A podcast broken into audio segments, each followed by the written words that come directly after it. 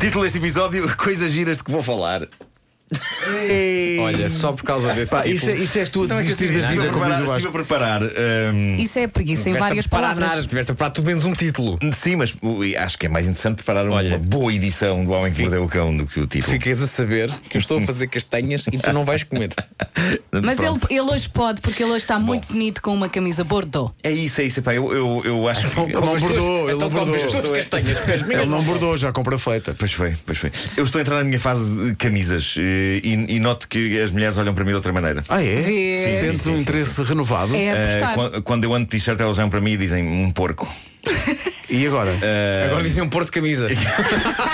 É isso. Bom, eh, ah, a espécie humana sempre fascinante. Eh, em Deltona, nos Estados Unidos, um casal ligou para as urgências a queixar-se de que bandidos tinham entrado na sua casa e lhes tinham dado tiros. Polícia e ambulâncias vão até ao local e, de facto, o homem e a mulher estão a sangrar. Tinham, de facto, levado tiros. O casal, formado por um senhor de 35 anos, que deve ser luso-descendente, já que se chama Doug Teixeira, e a sua mulher de 36 anos, Lindsay, Lindsay explicou às autoridades que os bandidos entraram na casa deles, dispararam contra eles e depois eh, fugiram num carro, um carro que eles não tinham conseguido identificar que carro era ou que matrícula tinha, eh, só que não.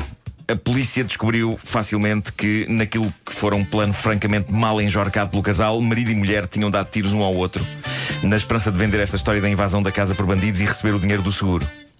Como é que a polícia descobriu? Simples. Quando marido e mulher decidiram disparar balas um contra o outro, que só por si é incrivelmente estúpido, ah, eles dispararam em zonas não vitais, não é? Do corpo. Isso é muito E- final do Scream, não é? É um Só que em vez de, é. de, de um Sim. punhal, é uma pistola. E, e então o que aconteceu foi eles dispararam e depois ficaram espantados com a quantidade industrial de sangue que o corpo humano é capaz de largar. E quando a polícia chegou, para além de não ter encontrado vestígios da presença de mais ninguém naquela casa que não o casal, descobriu ainda algum sangue seco na garagem da casa, onde Sangue aparentemente. seco, tete e girupiga. É, tu bem frente, dá-lhe aquilo, vai grande abraço. Eh, e, e- Dani. e- e descobriram não só sangue seco, tinta e jerupiga, eh, e descobriram também diversas garrafas de lexívia e detergente que eles tinham usado para limpar sangue antes de chamar a polícia.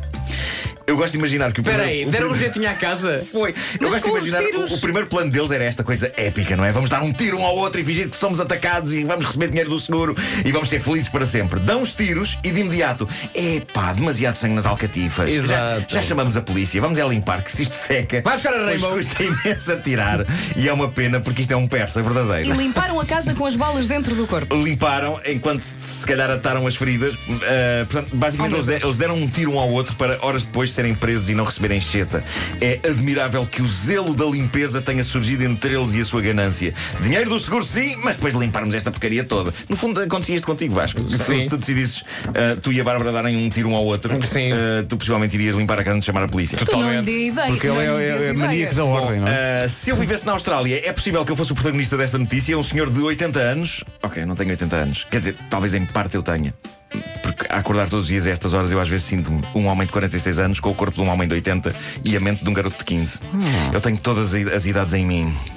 Mas pronto, este senhor de 80 anos, de New South Wales, na Austrália, fez aquilo que em Portugal eu tendo a fazer com animais como cães e gatos. Ele viu dois cangurus à solta no bairro e foi alimentá-los. Eu adoro cangurus, tenho de dizer isto. Uh, uh, São jun- perigosos, hein? Juntamente com os Olha pinguins. aqueles, exato, quando se Eles são É verdade, é malucos para perrar. O- os, os pinguins e os cangurus são os meus animais favoritos, ok? Eu adorava viver rodeado de pinguins e cangurus, ou de uma espécie nova que fundisse as duas espécies numa só, pingurus ou canguins. Canguinhos, é fofo. Mas chega de estupidez, abracemos então a beleza desta história. O homem preparou tostas com compota de morango para os cangurus, o que eu acho lindo. E pôs as tostas num pratinho e foi ter com os cangurus.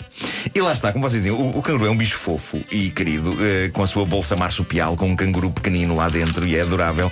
E de facto o senhor esqueceu-se que eh, são bichos que, para além de fofos, têm o seu feitio. E de maneiras que, se um dos cangurus aceitou de bom grado a tosta com doce, o outro não só empurra ao senhor, como lhe ferra uma galheta que o manda ao chão e desata depois à chapada ao homem, acabando por obrigar o senhor de 80 anos a mandar as tostas para o coisa e a, e a fugir. Foi tudo pelo ar, porque o canguru estava decidido a aviar pancada no desgraçado, demonstrando uma profunda ingratidão e um profundo ódio por estranhos que oferecem tostas. Gosto de pensar que enquanto o canguru lhe aviava galhetas dizia Da abóbora, não é de morango, pá! Isso é Eu isso. já te disse, Realmente era só isso, era só isso. Quero terminar porque já, já é tarde. Tarde, mas quero terminar com um desabafo. Ontem constatei que alguns dos meus ténis, aliás, não vou dizer ténis, vou dizer sapatilhas, porque Bem. sempre que eu digo ténis, as pessoas caem-me em cima. Embora a minha teoria é que na vida cotidiana as pessoas dizem ténis, mas quando eu venho tipo na rádio dizer ténis, corrigem. Não, não, sapatilhas. Não tem nervos. Por isso que seja, sapatilhas. Eu ontem constatei que algumas das minhas sapatilhas fazem o som de sapatos de senhora quando eu ando.